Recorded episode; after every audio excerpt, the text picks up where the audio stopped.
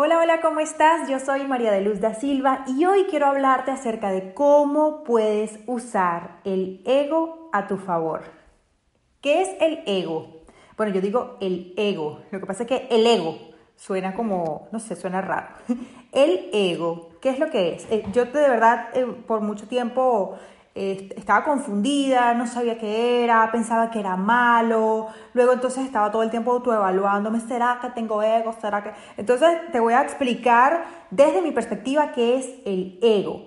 El ego es ese conjunto de capas que nos hemos ido poniendo desde niños como mecanismo de defensa para protegernos del entorno.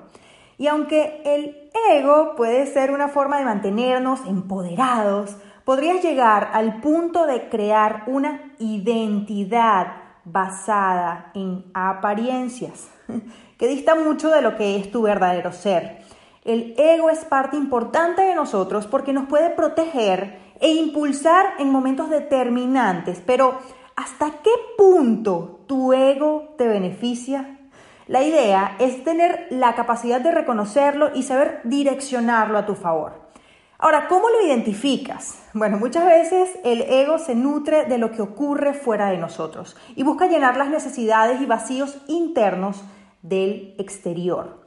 Pero la realidad es que por más que sepamos en la teoría que la felicidad, la paz, la plenitud no se encuentran en el exterior, muchos intentan nutrirse de afuera y llegan a sentir un leve placer que pronto se esfuma el ego que pesa, como esos kilos de más que nos molestan, es aquel que debemos saber reconocer para direccionarlo a nuestro favor.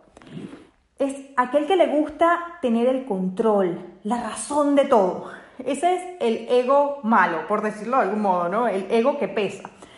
Así como amo las preguntas introspectivas, yo me hago dos preguntas específicas para reconocer ese ego pesado y redireccionarlo a mi favor. La primera es, ¿me siento auténtica y honesta conmigo misma en estos momentos? Esa es la primera. La segunda es, ¿me siento separada de mis propias convicciones?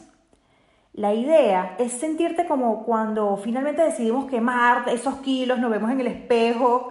¿Qué es lo que ves? ¿Cómo te sientes? ¿Te sientes ligera? Bueno, nos sentimos ligeros, libres, más felices, cómodos con nosotros mismos, cómodos en nuestro propio cuerpo. Cuando logras reconocer y despojarte de aquellas capas de ego que te pesan, vives desde tu esencia. Sin duda eres espontáneo, te haces más perceptivo, más intuitivo, te liberas de la necesidad de tener siempre la razón, de ser superior o incluso de la necesidad de tener fama. Lo más importante y más bonito de todo es que vas a ser capaz de ver la esencia de los demás. En cambio, si solo vives desde ese ego que pesa, podrás ver únicamente las capas de ego de los demás.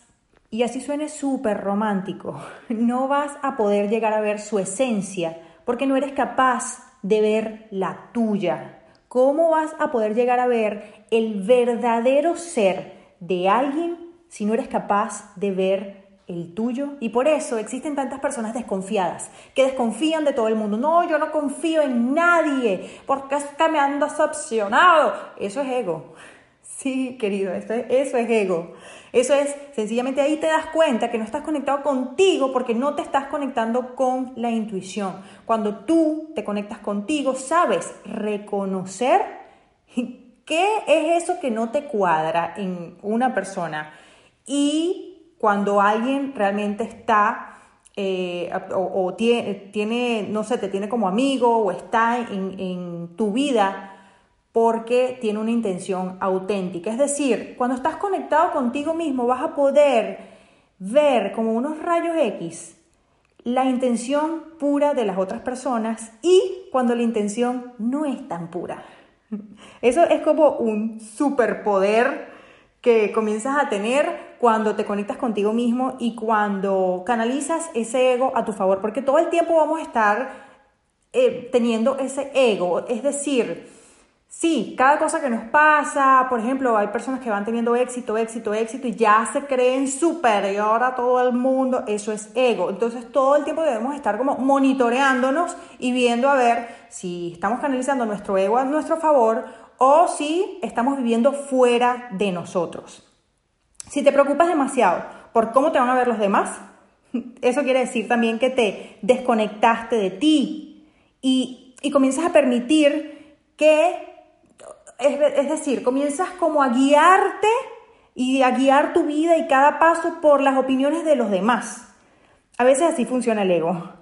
Entonces, esta vez te invito a renunciar de hacer las cosas desde la apariencia y a comenzar a hacer siendo. Así como dice en mi libro, eh, la construcción del ser comienza desde el hacer. Entonces, quédate con esa frase, hacer siendo tal y como eres, es decir, desde tu esencia, porque es que todo lo que tiene que ver con tu esencia es bueno, te empodera, te hace sentir más seguro, te hace, desde tu esencia, desde tu esencia desatas tu máximo potencial.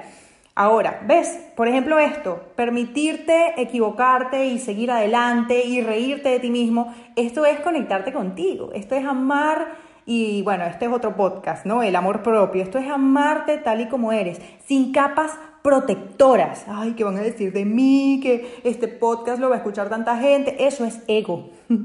Entonces, si el foco no está en el exterior, quiere decir que estás conectado contigo. Es ahí cuando va a despertar tu verdadera conciencia de vivir intensamente y de permanecer conectado con tu centro.